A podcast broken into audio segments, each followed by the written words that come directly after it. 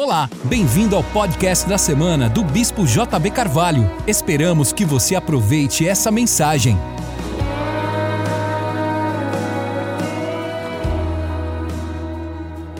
Josué capítulo 14, verso 5, vamos ler até o verso 14. Como o Senhor ordenara a Moisés, assim fizeram os filhos de Israel e repartiram a terra. Os filhos de Judá chegaram a Josué em Gilgal, e Caleb, filho de Jefoné, o quenezeu, lhe disse: Tu sabes o que o Senhor falou a Moisés, homem de Deus, em Cades Barneia, a respeito de mim e de ti. Eu tinha 40 anos quando Moisés, servo do Senhor, me enviou de Cades Barneia para espiar a terra. E eu lhe trouxe resposta como sentia no meu coração. No entanto, meus irmãos que subiram comigo fizeram desanimar o coração do povo. Eu, porém, perseverei em seguir ao Senhor, o meu Deus. Diga para o seu irmão: Eu perseverei em seguir ao Senhor, o meu Deus. Então Moisés jurou naquele dia, dizendo: Certamente a terra que pisou o teu pé será tua e, o, e dos teus filhos em herança perpetuamente, porque perseverasse em seguir ao Senhor, o meu Deus. Agora, pois, o Senhor me conservou em vida, como falou 45 anos há desde que o Senhor falou essa palavra a Moisés, andando Israel ainda no deserto. E já agora tenho 85 anos de idade. Ainda estou tão forte como no dia em que Moisés me enviou. Qual era a minha força, então tal ainda é agora, para a guerra, para sair e para entrar. Agora, dá-me este monte de que o Senhor falou naquele dia. Naquele dia tu ouviste que os enaquins estavam ali bem como cidades grandes e fortificadas. É certo que o Senhor será comigo para os expulsar, como prometeu. Então Josué o abençoou e deu a Caleb, filho de Jefoné, Hebron em herança. Hebron, portanto, passou a ser de Caleb, filho de Jefoné, o quenezeu, em herança até o dia de hoje, porque perseverara em seguir ao Senhor, o Deus de Israel. Outrora, o nome de Hebron era Kiriat Arba, porque Arba era o maior homem entre os Enaquins. Então, a terra repousou da guerra. Hoje eu quero falar muito especificamente sobre guerras pessoais que você está travando, mas, no entanto, antes disso, eu quero fazer uma introdução mostrando para você que aquele lugar que ficou por último para ser conquistado por Caleb era um lugar muito estratégico até os dias de hoje. Eu fui 11 vezes em Israel e eu fui em Hebron uma só vez. Na verdade, os guias e as empresas que fazem as viagens em Israel não querem deixar-nos ir a Hebron. Hebron, objetivamente, é o lugar mais assintoso no que diz respeito ao conflito árabe-israelense. A guerra está ali à mostra, com barricadas e com arames farpados e com incitações de ódio, porque de 100 em 100 metros você tem uma terra ocupada por vizinhos que não se amam, que se odeiam, Nada em Israel é tão parecido como Hebron. Hebron é único em Israel. Você vai para a faixa de Gaza, você vai para a região de Samaria, para as cidades ali onde estão ocupadas por árabes israelenses ou por palestinos, é uma terra que tem um habitante específico. Você vai para outras regiões, você vai ver outros habitantes que são judeus ou palestinos separados. Mas em Hebron eles estão juntos habitando como vizinhos do lado do outro. Eu estive uma vez ali na caverna de Macpela, que é onde enterraram os patriarcas Abraão, Isaac, Jacó e suas esposas. O lugar é extremamente disputado. A palavra Hebron significa abraço ou significa unidade. Quando nós conseguirmos nos unir em torno de um objetivo, nós somos muito poderosos. O maior dos gigantes habitava ali, Kiriat Arba, porque esse é o grande inimigo a ser conquistado, aquele que nos divide e nos põe uns contra os outros. Mas ali em Hebron, depois de 45 anos, existe um homem com seus 85 anos, dizendo: Dá-me o meu monte. Eu quero hoje que esse clamor esteja no coração de cada um de vocês hoje. Dá-me o meu monte dá-me a minha montanha.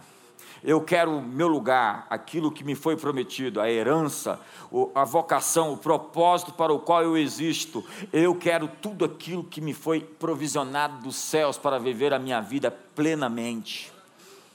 Algumas pessoas são muito pouco profundas em seu desejo, em seu anseio por vitória elas são realmente rasas em seus sentimentos, algumas são flácidas na sua vontade, elas não têm a força para a conquista. Veja que Caleb, depois de 45 anos, está dizendo assim: tal era a minha força, agora também o é. Eu quero a minha montanha. Diga para o seu irmão: eu quero a minha montanha hoje. Eu não sei quais são os inimigos que você está enfrentando, quais são as batalhas que você está lidando, se é em, em que esfera, ou seja, da saúde física, emocional, espiritual. Eu não sei quais são os fantasmas com quem você luta. Eu não sei se é no aspecto financeiro ou no aspecto profissional que você está tendo guerras ou batalhas hoje, ou não é, ou se, é, é na verdade um aspecto plenamente espiritual. Eu sei que cada um aqui tem um lugar para ocupar, um lugar para conquistar, um lugar para subir essa noite. E nós estamos no Brasil em um reset espiritual. Simplesmente nós estamos vendo coisas que estavam estabelecidas desmoronarem. Tudo que pode ser abalado está sendo abalado para que somente as coisas inabaláveis permaneçam de pé. As pessoas estão questionando o que está acontecendo. O que está acontecendo é que Deus está removendo o velho para trazer o novo.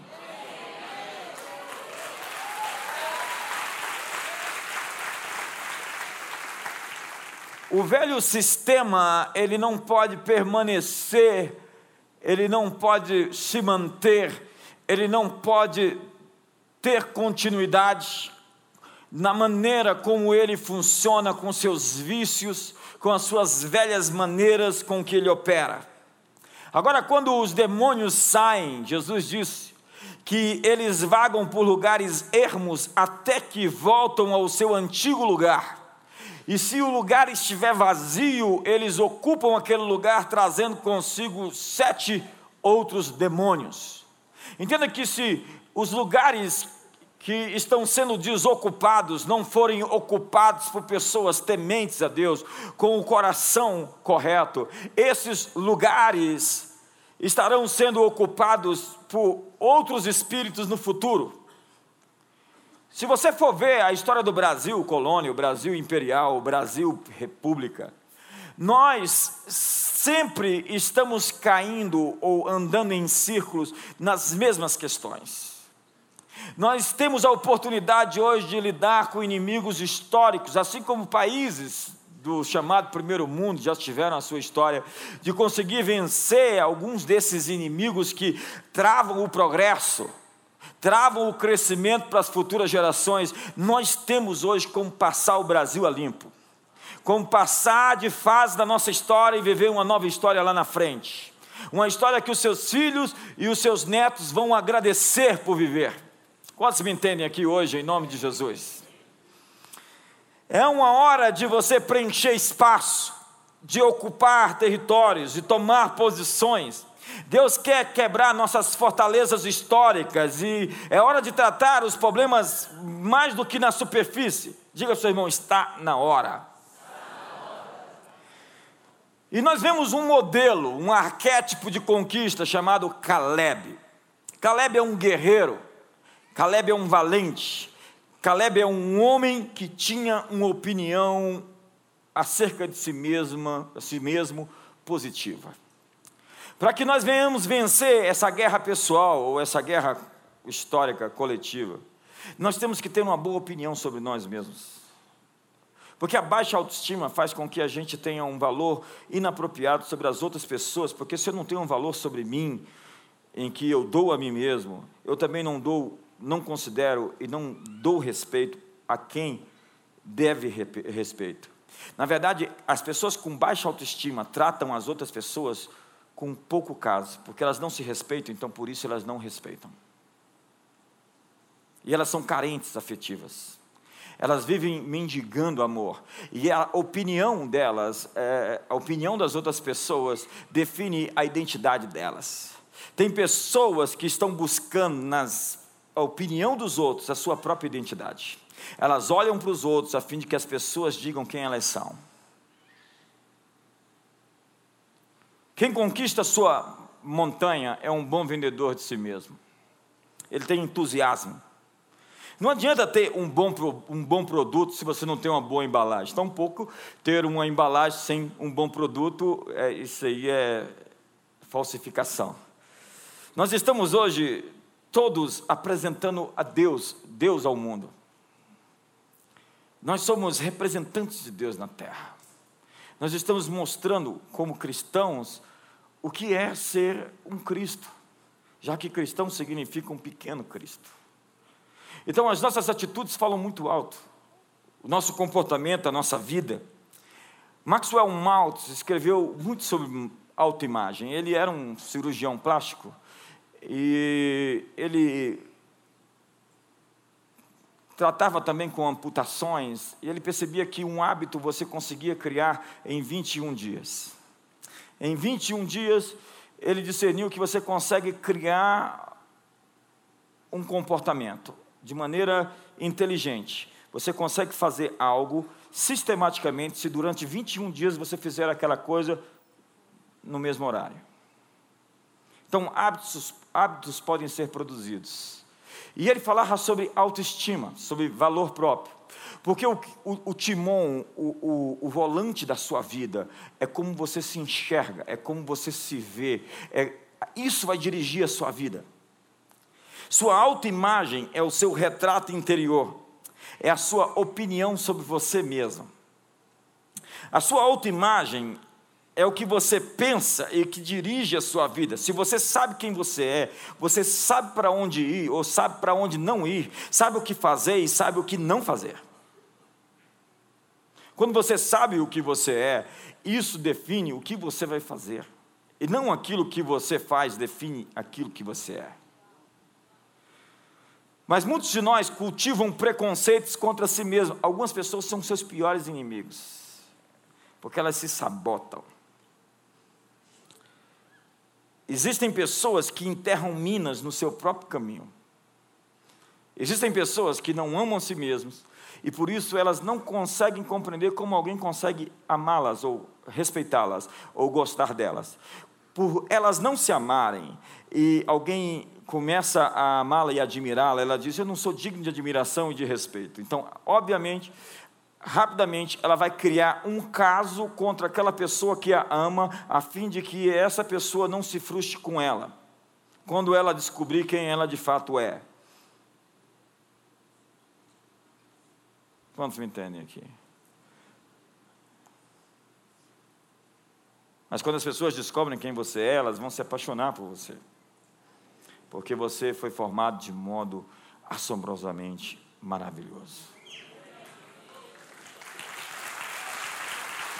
E o ministério profético, apesar. Nosso, eu estava conversando ontem na mesa lá em Fortaleza com muita gente, dizendo como o ministério profético na nossa nação ele é totalmente distorcido. A gente pensa que profecia é ficar trazendo a lume pecados, ou juízos, assombrações sobre os outros. Quantos conhecem um profeta assombrador? Quantos conhecem um profeta que perturba, que quando você vê, você fala, meu Deus do céu, que ele tem mania de justiceiro, ele é o advogado de Deus, ele não gosta de ver ninguém feliz. Se você estiver sorrindo, ele tem uma palavra para você, Ixi, é chocarrice. Te conserta. Vigia, irmão. Quantos conhecem alguém com sina de exortador? Ele acha que tem um ministério da exortação. Na verdade, ele é um chato. Amigos, o ministério profético, ele existe não para ver o óbvio, o que está na aparência ou na superfície, mas ver aquilo que está como tesouro plantado por Deus, como dom, como dádiva na vida das pessoas e chamá-lo à tona. O ministério profético procura tesouros e não lixo.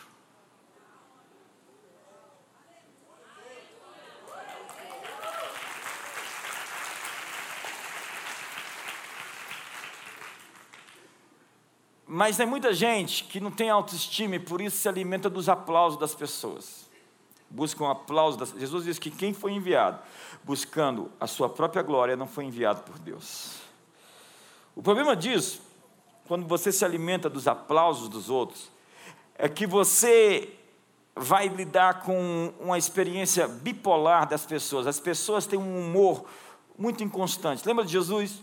Ele foi aclamado como bendito que vem em nome do Senhor. E logo depois, crucifique e solte Barrabás. As multidões, elas mudavam seu humor.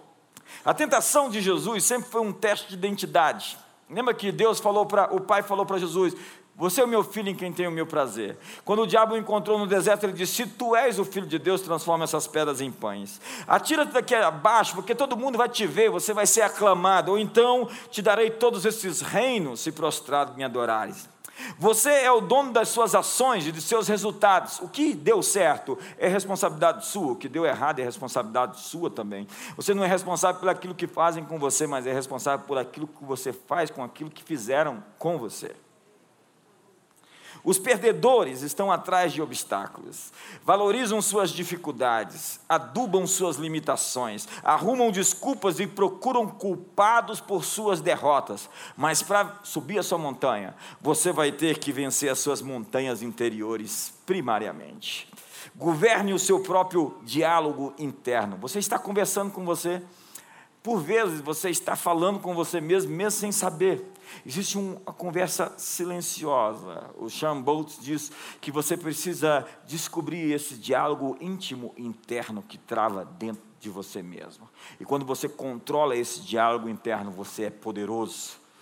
Porque você sabe reconhecer qualquer tipo de vírus ou de ataque ou de sedução que venha na sua mente tentando te tirar do seu propósito e da sua missão.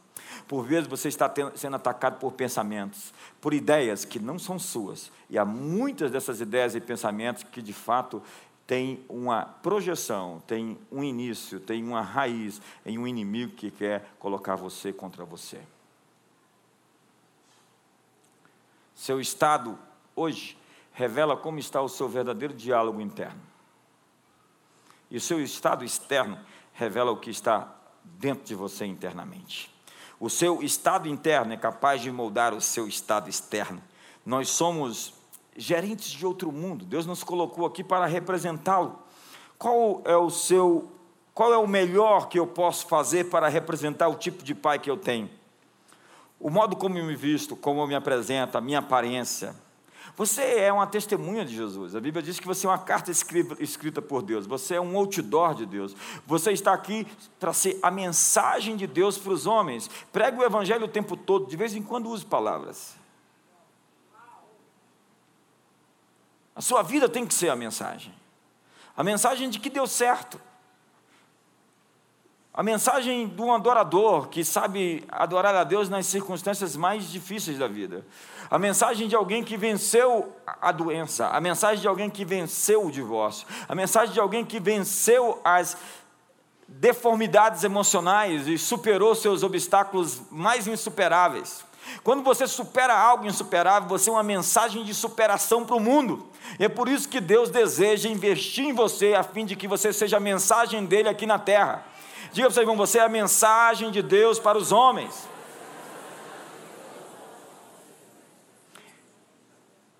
Mas algumas pessoas querem parecer humildes.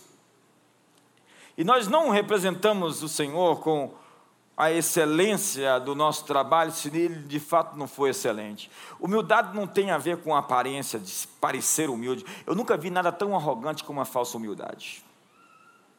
As pessoas falsamente humildes são as pessoas mais arrogantes, porque elas se arrogam ou se orgulham da sua humildade. Você viu a pessoa que fica assim?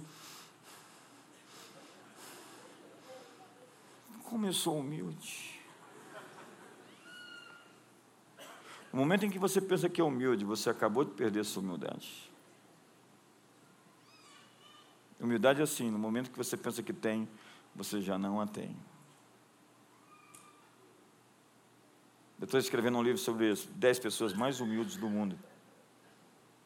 A primeira sou eu. As outras nove são meus discípulos. Nesse livro existe cada página uma foto minha em alto relevo.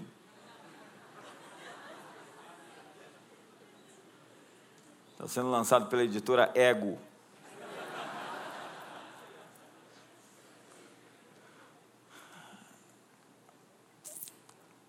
Sabe, essa coisa de ser um cara que faz piada das suas próprias limitações, dos seus defeitos, que ri dos seus problemas é um gesto de alguém humilde, porque humildade e humor vêm na mesma raiz. Se você não tem senso de humor, tampouco você é humilde.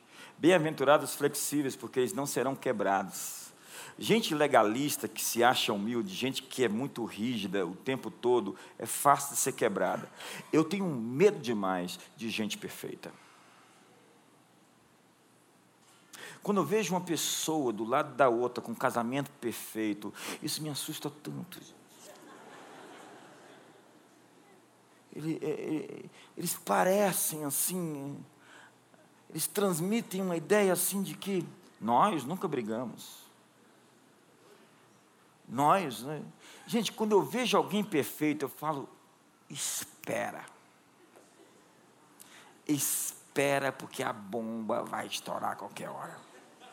Os caras que eu vi que mais pareciam os santarrões, os supermans, Sabe, são os caras que a gente percebeu que no momento ou outro vazou por algum canto. Porque quando sobra em algum lugar, vai faltar em outro lugar. É a lei da compensação. Quando o cara tenta aparecer o tempo todo assim,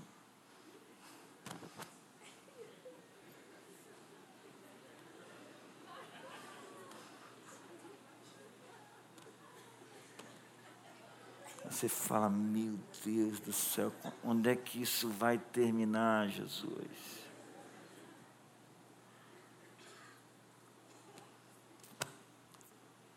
É um caso sério isso. Olha para o seu irmão assim, desconfiado. Dá um abraço nele, dá um sorriso. Se ele, se ele não sorrir, é, uma, é um sinal preocupante.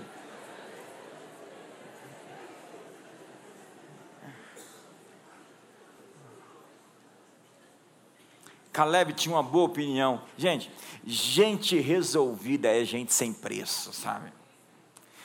Gente resolvida é gente sem preço.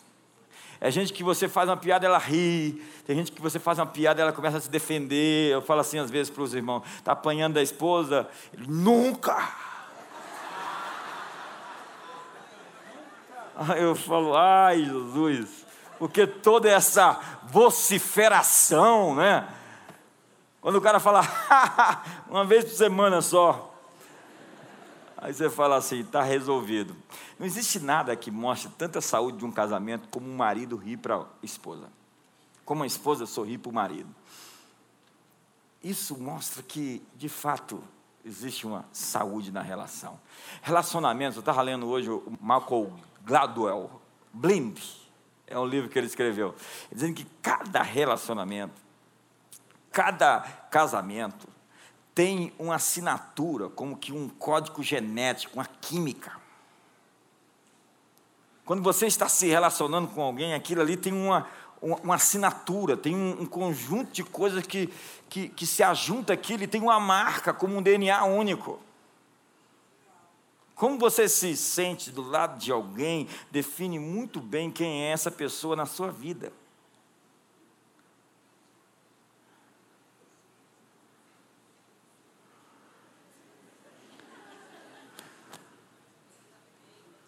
Caleb sabe quem ele é. E por isso ele sabe qual é o seu lugar. Ele é o segundo, e ele se contentou em ser o segundo e não quis dar um golpe de Estado em Josué. Tem gente que não consegue reconhecer seu papel, seu lugar. Submissão é estar sob uma missão maior do que a sua missão pessoal, é estar submisso a outra missão.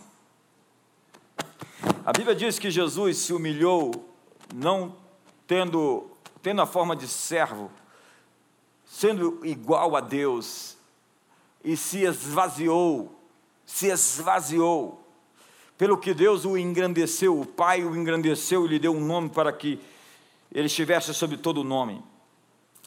Amigos, tenha pressa em aprender e não em mandar. Tem gente que quer ser líder porque ele quer mandar. Quando Jesus disse que a verdadeira liderança aprendeu a servir, atalhos sempre terminam em derrotas. Não se conquista vitórias verdadeiras caminhando sobre cadáveres. Tem gente que vence, mas atrás dele fica um rastro de destruição. Eu cheguei, olha para trás. É por isso que você tem que conhecer bem a, a história do sujeito que quer namorar com a sua filha.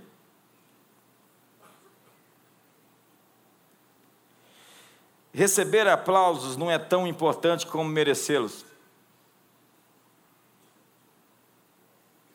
Nunca abandone seus princípios para cumprir uma meta.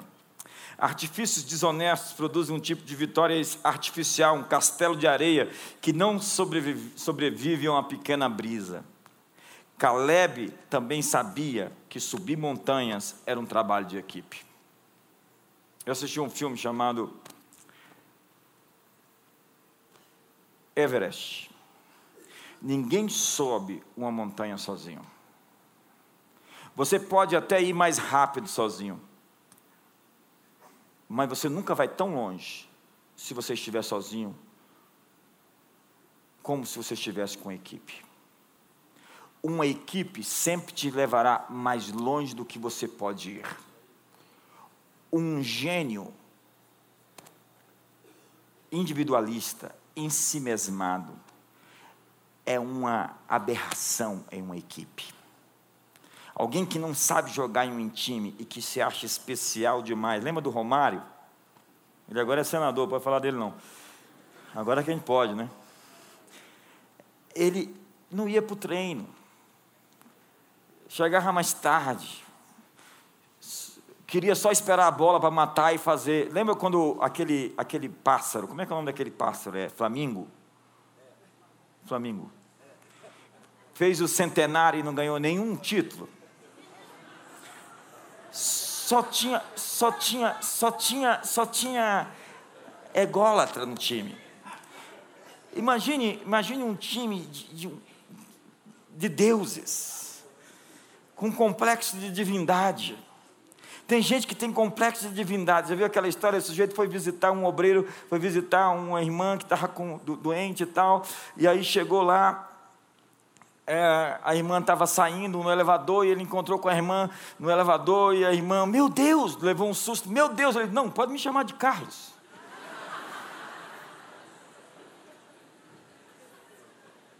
Era, é, era a piada que fazia do, do, do George, é, do, do, Larry Ellison. Larry Ellison era o, era o CEO da, da Oracle. E ele e, e se perguntava entre os executivos da Oracle, qual é a diferença entre Larry Ellison e Deus? E os executivos maldosamente respondiam: Deus não quer ser Larry Ellison. Olha para o seu irmão ver se ele tem complexo de divindade. Como é que eu sei se você tem complexo de divindade ou não? Se você sabe trabalhar com, em equipe ou não. Se você sabe obedecer ordens. E ordens simples. Veja as ordens simples que Jesus deu. Vai lá e lava-te no tanque de Siloé. O que que é isso, tanque de Siloé? Eu vou lavar. Lembra, Naamã, Naamã vai lá e te lava no Rio Jordão, dá sete mergulhos. Tem rios melhor na Síria. Vai lá e obedece. Ordens simples são absolutamente transformadoras. Aprenda a andar em amor e a se conectar com outras pessoas em um novo nível. Isso vai ser uma colheita na sua vida, porque seus relacionamentos guardam a sua colheita. E aí, empurra sua irmã e fala: existem bênçãos que estão guardadas nas pessoas para a sua vida. Se você não souber honrá-las, essas bênçãos nunca chegarão a você.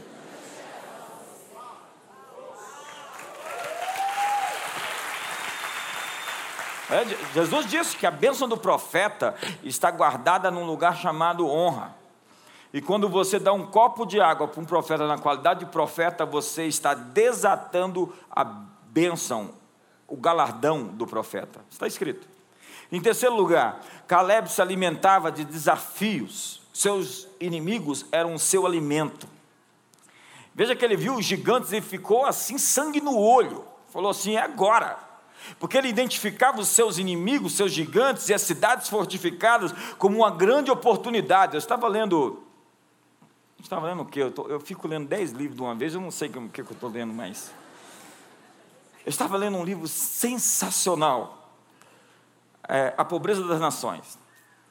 E ele estava falando justamente isso: que nesse nosso mundo, onde os meios de produção de riqueza foram democratizados através do livre mercado, a oportunidade que existe para as pessoas fazerem a diferença, construírem riqueza, é algo que nunca aconteceu em nenhum tempo da história da humanidade. Antes os reis eram reis, os príncipes eram príncipes e os líderes tribais tribais. Hoje não.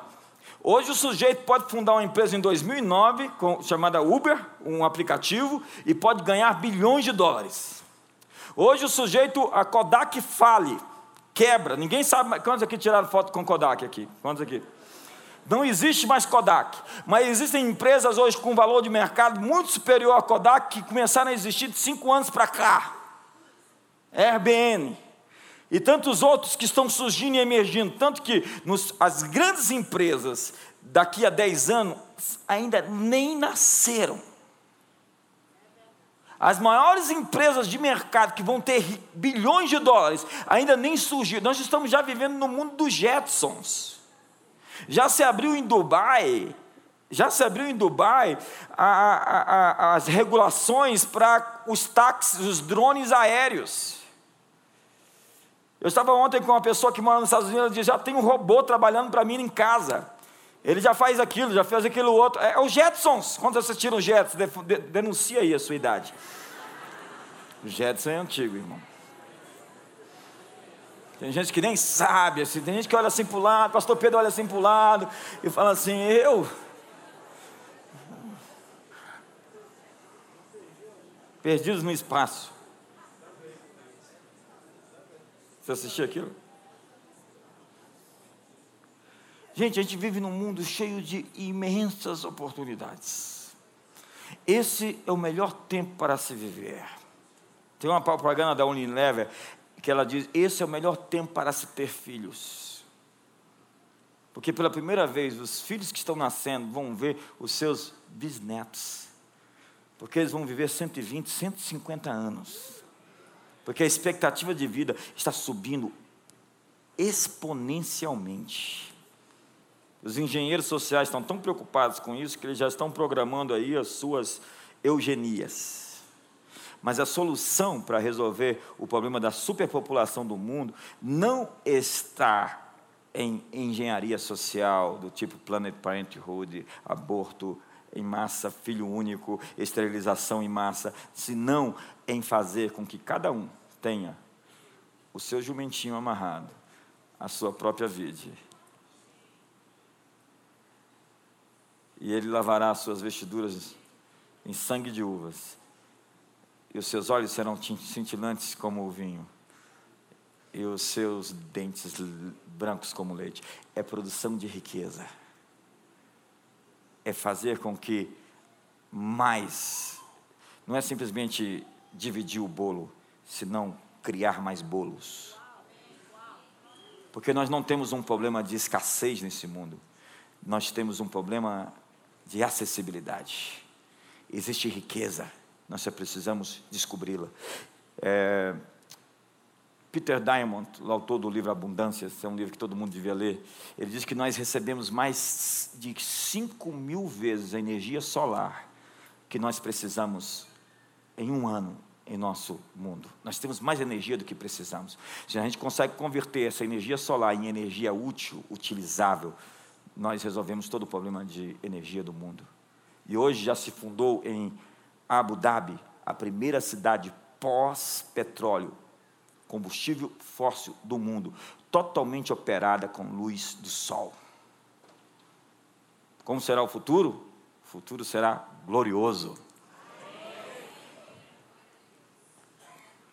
E o anticristo?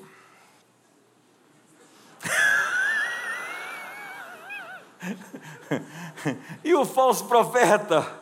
E a besta? Olha para você, vamos ver se tem cara de besta aqui. Você leu Apocalipse 21? Leu Apocalipse 22? Como a história termina? É daquele jeito. Caleb vê aquelas cidades fortificadas em cima de Hebron e diz: É minha. Quando você vê um grande desafio, você diz: É meu. Quando você vê um gigante, Davi era assim, né? Ele falou: Quem é esse incircunciso? Esse é meu. É engraçado porque ele pergunta três vezes: o que se dará àquele que matar esse gigante? Três vezes, ele está interessado. Aí depois vem os valentes de Davi que se unem a ele também querem matar gigantes. Porque um matador de gigantes gera gigantes. E um matador de gigante é alguém que chegou aonde você quer chegar. Isso é um matador de gigante. É alguém que conquistou aquilo que você quer conquistar. Eu estava ouvindo o Roberto Campos agora respondendo a um, um esquerdoso. É, dizendo justamente que para se produzir, para se lidar com o problema da falta, nós temos que começar a celebrar e admirar aqueles que produzem riqueza. E é o que a Bíblia diz, a Bíblia justamente diz isso: não amaldiçoeis o rico e não faleis mal do príncipe. Quantos me entendem aqui hoje? Caleb diz: Eu fui feito para esse tempo. Eu fui feito para essa hora. Lembra de Caleb 40 anos antes? Ele diz assim, 45 anos antes, ele diz assim: Olha, se Deus se agradar de nós, se Deus se agradar de nós, nós vamos comer esses inimigos como se come o pão. Ou seja, os inimigos, os gigantes, são o nosso alimento. Diga para seu irmão: seus inimigos são o seu alimento. Você sabe como é que você vai enriquecer? Resolvendo problemas que ninguém consegue resolver resolvendo desafios e, e enfrentando eles que ninguém consegue enfrentar. É assim que você vai ter, é assim que nós temos as grandes oportunidades do mundo de criar soluções para o planeta. Nós temos a mente de Cristo. Onde é que estão esses pensamentos que vão chegar até nós e vão se materializar em respostas aos anseios das nações? Com inovações, com startups, com é, tecnologia, com é, aceleradoras, com toda essa sorte de oportunidades que a gente tem hoje de criar nesse mundo. Empresas que vão resolver o problema das pessoas, o problema da água, o problema hídrico. Você sabe que hoje Israel exporta água. Você sabe o que é o Rio Jordão? É um córrego. Israel não tem água, senão a água do céu que desce sobre o Monte Hermon e nasce o Rio Jordão. Aí você fala, como é que um país daquele sem água, que vive de cisterna, cisterna é diferente de poço, que vive de cisterna, ancorando, pegando toda a água que desce da chuva, porque eles acreditavam, a palavra é, água E a palavra céus vem da mesma raiz, raiz Maim e Manahim, que significa que eles esperavam do céu a água, que eles não tinham água. A gente tem o rio Amazonas, a gente tem a riqueza de abundância que nós temos e nós não sabemos valorizar cada uma das coisas. Israel hoje é o campeão de startups no mundo per capitamente. Por quê? Porque eles sabem aproveitar o mínimo, sabem aproveitar o básico, sabem aproveitar tudo. Economia não tem a ver com ajuntar coisas, mas com disponibilizar os seus recursos da melhor maneira que eles podem ser disponibilizados. Aproveitar é transformar grão de areia em microchip. Alguém enxergou microchip em grão de areia. Existe riqueza onde você olha, para onde você vê, existem oportunidades. E Deus está dizendo, dizendo para você: Eu tenho uma montanha para você. Quantos querem subir sua montanha? Quantos querem subir o seu monte? Existem oportunidades que estão emergindo. João, a Bíblia diz, o Batista, comia gafanhoto. O que, era gafanhoto? Gafanhoto é o que devorava a terra. Então ele devorava aquilo que devorava eles. Nós vamos devorar o inimigo nós vamos fazer do, das adversidades a nossa plataforma para nos levar adiante. Amém ou não? Amém ou não? Não importa o que você passou, não importa o que você sofreu, não importa o que aconteceu com você, é justamente isso que é o seu pão, é justamente isso que é o seu alimento, é justamente isso tudo que vem contra você que vai se tornar em seu favor para te levar adiante para o seu sonho. Diga para o irmão do seu lado: a sua adversidade vai virar a sua oportunidade. Diga para ele: aquilo que é contra você está se tornando agora em seu favor. Ei, eu acho que você não entendeu. Qualquer coisa que exista na sua vida, a Bíblia diz que Deus faz cooperar todas as coisas conjuntamente para o bem daqueles que o amam. Há uma conspiração, sim, e, e essa conspiração dos Illuminati, George Soros, etc., isso aí é tudo frustrado. A conspiração que existe na verdade, a verdadeira conspiração é a conspiração do bem, do Espírito Santo, do Pai, em prol da sua vida. Jesus está conspirando por você agora. Seus melhores dias estão adiante de você. O futuro é glorioso, sim. Me ajuda aí.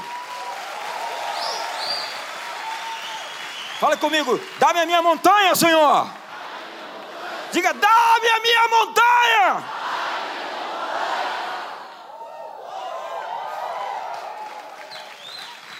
Você sabe o que, é que os inimigos nos fazem? Eles nos tornam mais fortes.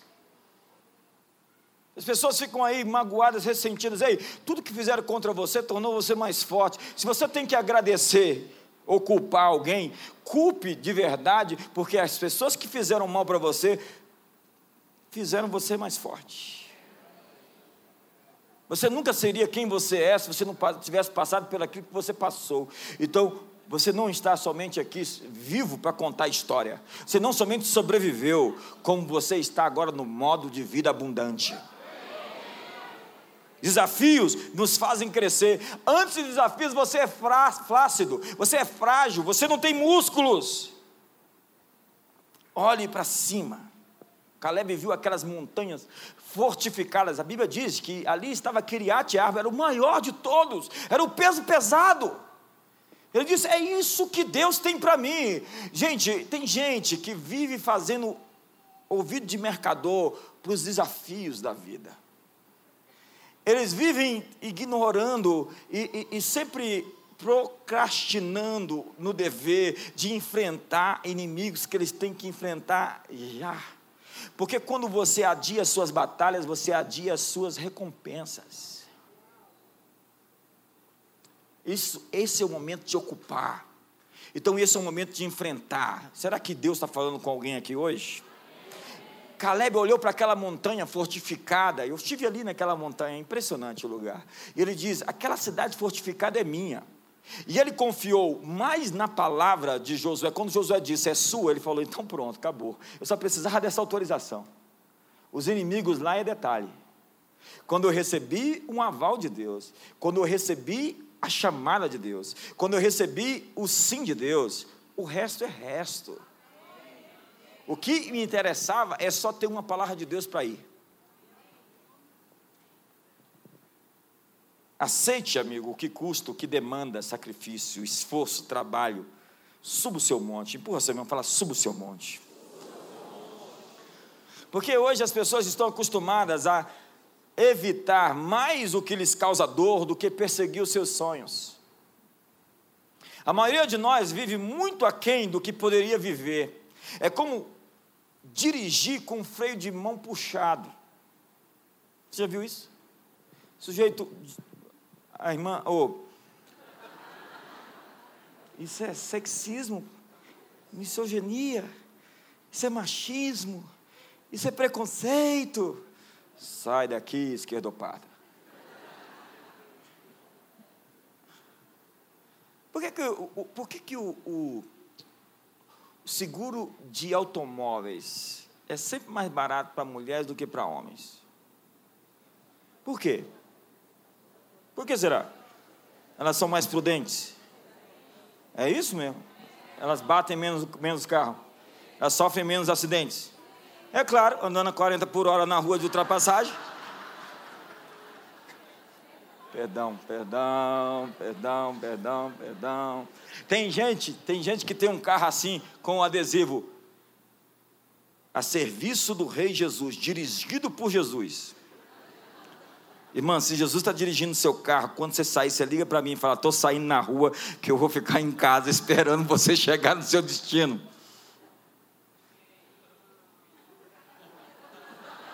Alguém manifestou ali agora. É só uma piada. Você não sabe rir das piadas.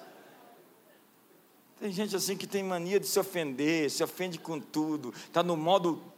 Como é que você está? Estou no modo de amargura. Gente que vive amargurado por tudo, se amargura, se ofende por qualquer coisa. Ei, eu quero definir o quanto você é orgulhoso agora. Você é mais orgulhoso quanto mais ofendido você se torna.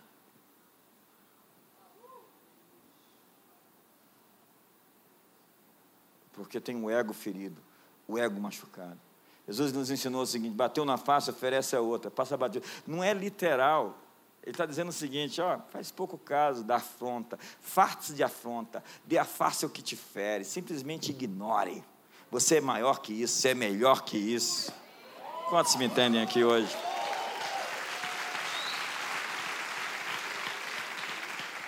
Diga para a pessoa do seu lado: você tem o que é preciso fazer. Não, o que é preciso para fazer. A coisa que Deus lhe chamou para fazer. Diga para ele: você já tem o que é preciso para fazer a coisa que Deus já lhe chamou para fazer. Caleb sabe que Deus é aquele que cumpre as promessas. A Bíblia diz que ele procura Josué e diz: Dá-me este monte de que o Senhor falou naquele dia. Ele diz: Olha, Deus disse, eu digo sim ao que Deus disse. Vamos lá? Deus disse, eu digo sim ao que Deus disse. Deus já disse sim e amém a todas as suas promessas. Eu estou dizendo na Bíblia o que Deus já disse sim sobre elas. A Bíblia diz que Ele dá força para adquirir riquezas. Diga comigo, Deus me dá capacidade para produzir riquezas e para confirmar a promessa que foi feita na aliança. Diga para o seu irmão, Deus é aquele que cumpre as promessas. Diga para ele, Deus faz milagres.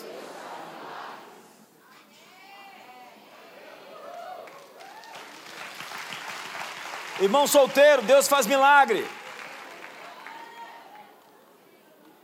Quinto, Caleb escolheu lutar contra os maiores gigantes. Ele escolheu os maiores gigantes. Ei, eu vim aqui falar para você, para você desafiar os maiores gigantes.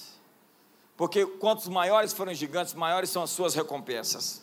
Você está sendo chamado para uma transição. Seus erros do passado servirão à sua nova missão, porque você aprendeu o que funciona e o que não funciona. Seu erro não é erro se você aprendeu. Deus fará que todas as coisas funcionem para você. Deus quer que você o convide para o centro da sua luta mais profunda. Onde é que está a sua luta mais profunda? Onde você mais tem medo e onde isso te faz acordar assustado em pesadelos. Seus sonhos, por vezes, é a expressão dos seus medos que vêm à superfície. Alguns vêm discernir os seus sonhos sobre a vida do outro, porque o outro apareceu. O seu sonho está falando sobre você, mais do que qualquer outra pessoa. Aprenda a sonhar para você e não para os outros.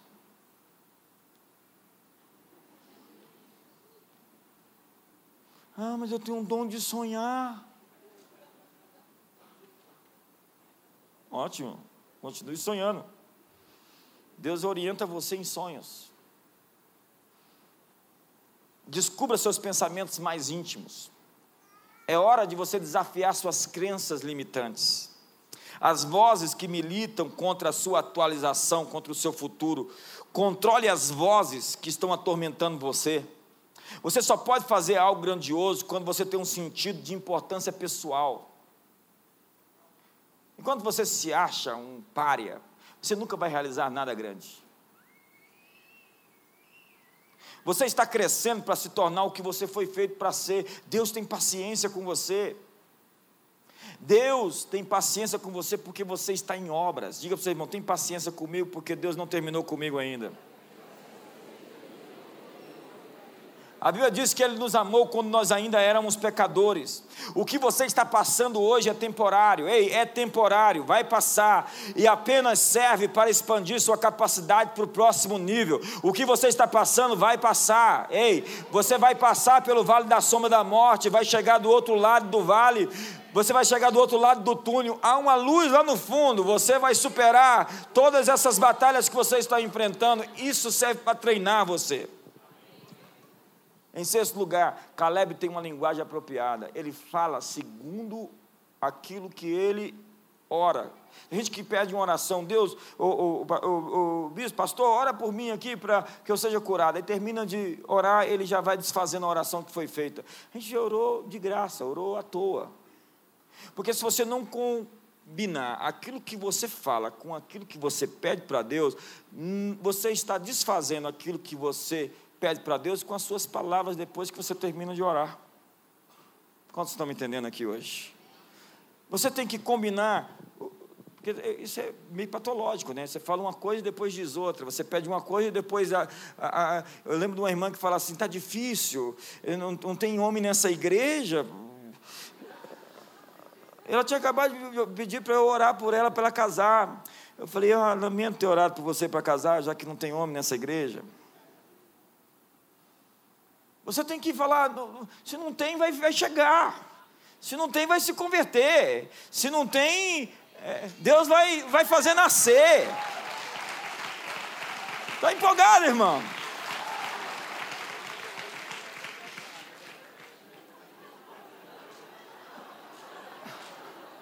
É como disse a disse esses dias para mim.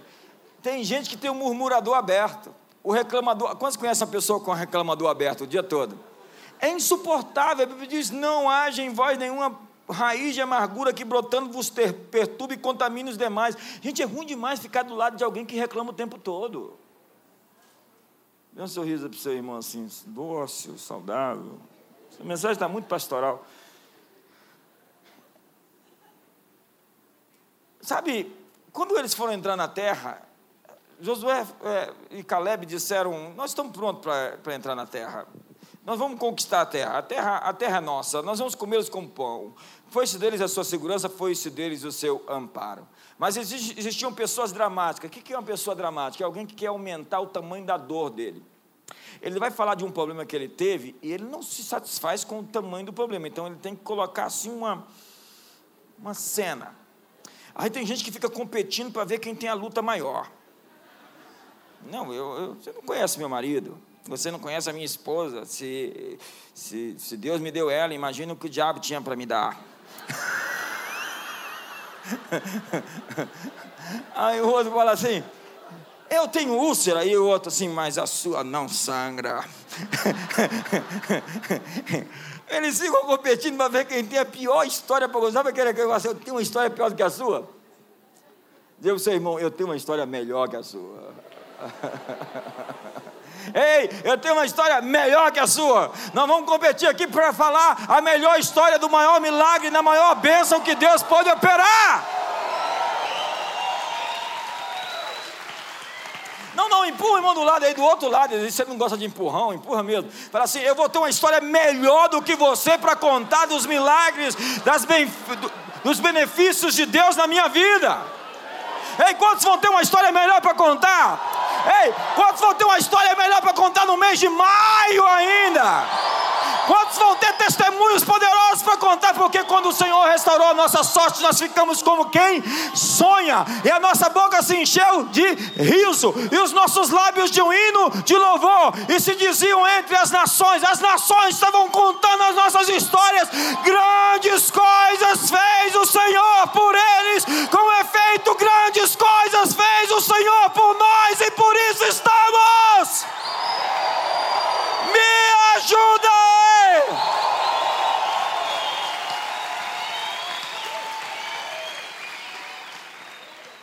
Eu vou ter uma história melhor para contar do que a sua. Depois você vai ter uma história melhor do que a minha, eu vou ter uma história depois melhor que a sua. E depois você vai ter uma melhor do que a minha, eu vou ter uma história melhor do que a sua. Sabe, a covardia às vezes nos leva muitas vezes a inventarmos coisas que não existem. Diz que dois homens estavam, diz que o sujeito estava querendo ganhar caminho. Aí ele falou: Vou cruzar esse cemitério para chegar em casa, está muito tarde.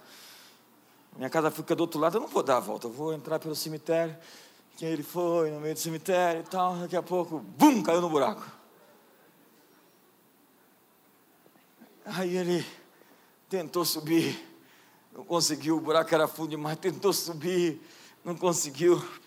Tentou subir, não conseguiu. Meia hora, uma hora tentando subir, não, não, consegue sair.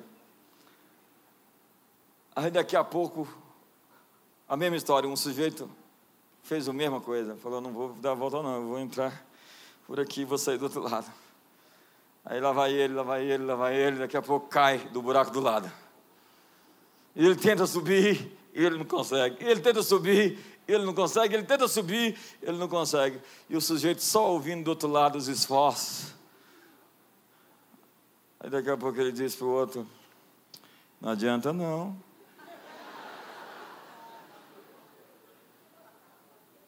Você não vai conseguir. não tem jeito. Você não vai conseguir sair daqui. O que, que aconteceu?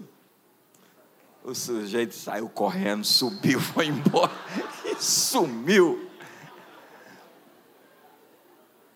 Que nós possamos ser despertados em coragem quando somos desafiados a superar obstáculos intransponíveis. A verdade, querido, é que tem gente que não tem alma, ficou desanimado. Quando eu vejo alguém dizendo para mim assim, eu estou desanimado, ele está dizendo desalma, desanimado, é gente sem alma, é gente sem ânimo. A palavra alma significa ânimo ou sem alma. Havíamos ali, ali os que queriam retroceder, porque o perdedor foge de problemas diante de qualquer dificuldade, sai à procura de outro projeto. Na ilusão que vai encontrar algo na vida que não custe alto. Ele vem para a igreja e fala: Não, está muito difícil. É, aquele trabalho está muito difícil. Amigo, tudo que tem um real preço tem um real custo. E quem não paga a conta, paga o prejuízo. Quantos me entendem aqui hoje? Há muita gente vivendo no passado. Eu vejo gente dizendo, ah, no meu tempo era diferente. Ah, se fosse na minha época. Eu digo que você está morto, porque você está vivendo coisas que não existem mais. Porque o termômetro não é o passado, senão o presente. Há muita gente vivendo no futuro. Quando eu, quando eu casar, serei feliz. Quando eu emagrecer, viverei melhor. Mas hoje é o futuro de ontem. E muitos colocam um futuro tão longe que o futuro nunca chega. E por último, Caleb subiu a montanha. Como? Ele ouviu uma voz, um chamado, dizendo: Vem. Eu me lembro que na minha vida eu fui chamado. Eu sentia nitidamente Deus me chamando. Deus falou comigo: Vem. Por vezes, eu vejo Deus me chamando para outras coisas. E quando eu ouço essa voz, eu não posso dizer não. E eu sinto que hoje, Deus quer chamar você para um novo nível de compromisso com o sucesso. Talvez você se acomodou com as conquistas que você teve até hoje, ou talvez você não teve muitas conquistas. Mas Deus tem uma montanha com o seu nome escrito nela. Isso exige desafios.